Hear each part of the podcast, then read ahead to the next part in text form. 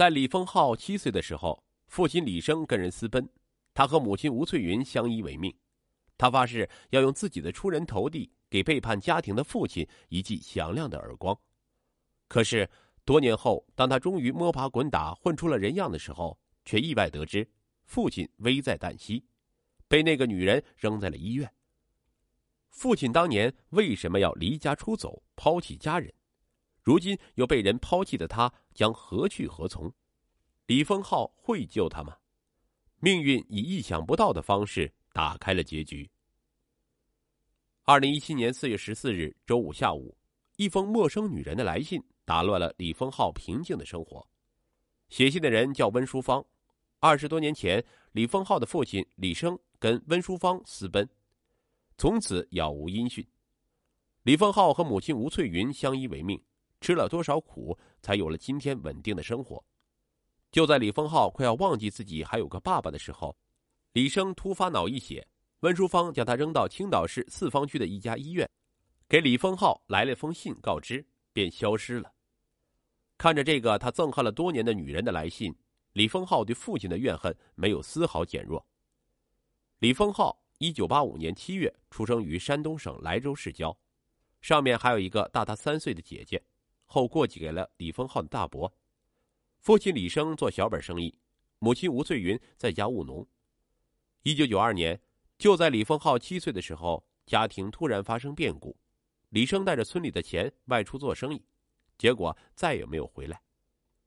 李丰浩听街坊邻居说，父亲去了青岛，他有了别的女人，另外有了家。接下来很长一段时间里，家里挤满了要债的。后来听说父亲在慢慢还债，来的人才少了。那是怎样的日子哟？吴翠云成了远近闻名的活寡妇，她白天下地干活，忍受大家的白眼；晚上回家伺候瘫痪在炕的婆婆。夜里等全家人都睡下了，她还得给年幼的儿子缝补衣裳。李丰浩至今仍无法忘记昏黄的灯光下母亲那凄苦的背影。为了不让母亲担忧，李丰浩哪怕在外面挨了打。也不回家说，家庭的变故让他变得自卑又沉默。那个时候，他多么渴望父亲，可父亲在哪里呢？村支书偷偷告诉吴翠云李生的地址，让吴翠云找他回来。吴翠云梗着脖子说：“我就当他死了。”李丰浩上初三这年，他的奶奶去世，临死前，老人叫吴翠云别苦熬了，寻个男人一起过日子，对家里也有个照应。可吴翠云就是不肯，一个人把李丰浩拉扯大了。二零零四年，李丰浩高中毕业没考上大学，一时间找不到工作，而家里的地吴翠云一个人都不够种的。吴翠云纠结了很久，让儿子去找李生。不管怎么说，你是他的亲儿子。吴翠云说。李丰浩知道母亲哪怕是有一丁点办法，也不会出此下策的。李丰浩独自去了青岛。根据村支书给的地址，他在青岛折腾了两天，才辗转找到了父亲的住处。李丰浩哪里知道，父亲和那个女人过得并不顺心。小屋窄窄的，黑乎乎的，屋里那些家具陈旧的跟农村没什么两样。女人对李丰浩一点也不热情，父亲唯唯诺诺，好像啥事也不敢做主。第二天，父亲就撵李丰浩走，甚至没打算送送他。他只是拉开门，递给儿子一双半旧的黑色皮鞋，就关闭了门。李丰浩心一横，又敲开了那扇已经关闭的木门，把皮鞋扔进门里，赌气的说：“我不稀罕，你等着瞧，我要穿上比这更好的皮鞋。”父亲没有马上掩门，他呆呆的瞅着李丰浩，半晌没说话，眼里像是有泪光在闪。回到家，李丰浩突然觉得自己长大了。他发誓要用自己的出人头地，给背叛家庭的父亲一记响亮的耳光。李丰浩没有对母亲说自己在青岛的遭遇，只是说父亲给他些钱，让他做点小买卖。吴翠云信以为真。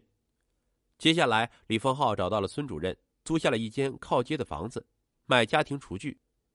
他起早贪黑，饿了吃方便面，困了就在椅子上卷缩一夜，生意越做越红火。吴翠云的脸上渐渐有了笑意，身上的穿戴也时髦多了。二零一四年，李丰浩成了山东省一家厨具公司驻莱州市的总代理。他在市区买了一套三居室，将母亲接到身边生活。这年底，他和在莱州市一家国企工作的袁延新奉子成婚。李丰浩背着吴翠云，把消息悄悄告诉了李生。李生捎来了五百元钱，吴翠云气得哭了，骂李丰浩没骨气。李丰浩把钱给父亲退了回去，心里百感交集。二零一四年底，袁延新生下儿子萌萌，李丰浩欣喜不已。萌萌两岁的时候，李丰浩陪孩子看绘本。萌萌指着绘本里的兔子爷爷问他：“萌萌的爷爷呢？”李丰浩无言以答。吴翠云抱过孙子说：“萌萌有奶奶，奶奶最疼爱萌萌。”李丰浩愣在那里，眼睛却轻轻的湿了。他以为他此生跟父亲已经决绝，没想到如今父亲以这样一种方式再次闯进他的生活。他拿着吴淑芳的信，看着那算不上工整的笔记。内心翻江倒海，当年父亲的泪光，此时又闪现在李丰浩的眼前。他究竟该不该去见父亲？第二天，李丰浩把李生生病的事儿告诉了吴翠云。吴翠云一听就恼了，嘴里说着狠话：“当年他不要我们，现在他自己也没人要了，这是报应。那个女人倒想得出，写了封信就把你爸扔给我们了。”李丰浩没吱声。但他还是打算去见见父亲，他想用自己的今天刺痛他，让他痛悔和愧疚。四月十七日，李丰浩瞒着母亲，独自驾车来到了青岛。当李丰浩在医院见到李生时，李生已经脱离了危险，但说话还不太利索。吴淑芳果然不在医院，李生和隔壁床共用一个临时护工，照顾他的日常。看到父亲那满头的白发，李丰浩心里的恨。不知怎么，突然被一股难言的酸楚替代了。对于李丰浩的到来，李生十分诧异，或许是出于愧疚，或许是对自己处境的绝望，他一句话也不跟李丰浩说。李丰浩尽着一个儿子的职责，每天给他接屎端尿，为他翻身擦洗，买最贵的水果喂他。再坚硬的心肠也压不住亲情的融化。四月二十三日，李丰浩送李生去康复科做针灸推拿回来后。告诉他自己要回一趟莱州处理点事情，第二天再来。他转身离开的时候，发现父亲背过脸在偷偷的哭泣。等李丰浩再来医院，李生的态度缓和了很多。他断断续续的告诉了李丰浩自己当年离家的真相。当年李生拿着村里的十万元钱来青岛购买设备，被一个与他住在同一个旅馆的名叫蔡伟的南方人给骗了。设备没买成，钱也打了水漂。那时候的十万元对于一个农村家庭来说是个天文数字，倾家荡产也还不上。而且他做了半辈子买卖，还叫人给骗了，别人也不信。如果还不上钱，就当贪污论处，不仅要他坐牢，全家人也要跟着倒霉。为了不让家人背上骂名，他与村干部约定，不要让村里人，包括他的家人知道这件事儿，他一个人外出挣钱还账。于是他又回到了那个令他伤透了心的旅社，查找蔡伟的住宿登记。可蔡伟登记的信息是假的，李生没办法找到他。他有家不能回，一个人要吃要住，又没有钱，怎么办？他找到了旅社的负责人，要求给人家干零工，得到了对方的同情。他一边收破烂一边在旅社里打扫卫生，还当了保安。饿了就吃顾客剩下的饭，把挣来的钱每月一次寄回村里。他曾两次跟着往青岛送盐的大货车回到老家，夜里偷偷在房子四周转悠，但没有勇气推开家门。为了早日还上钱，他还去卖血。由于长期营养不良，最终病倒在旅社，生命垂危。他的遭遇被旅社里一位外地临时工，一个叫温淑芳的女人知道了。她同情李生，给他买药买饭，悉心照顾他，直至康复。温淑芳是青岛市胶州市人。比李生小五岁，她的遭遇也很坎坷。她结婚后因查出来不能怀孕，被丈夫抛弃了。她自杀未成就流落到了青岛，两人同病相怜，渐渐走到了一起，搭伙过日子。文淑芳也每月挤出一部分工资帮助李生还款，一直苦熬了十多年，一直到二零零四年左右，李生终于把款还清了。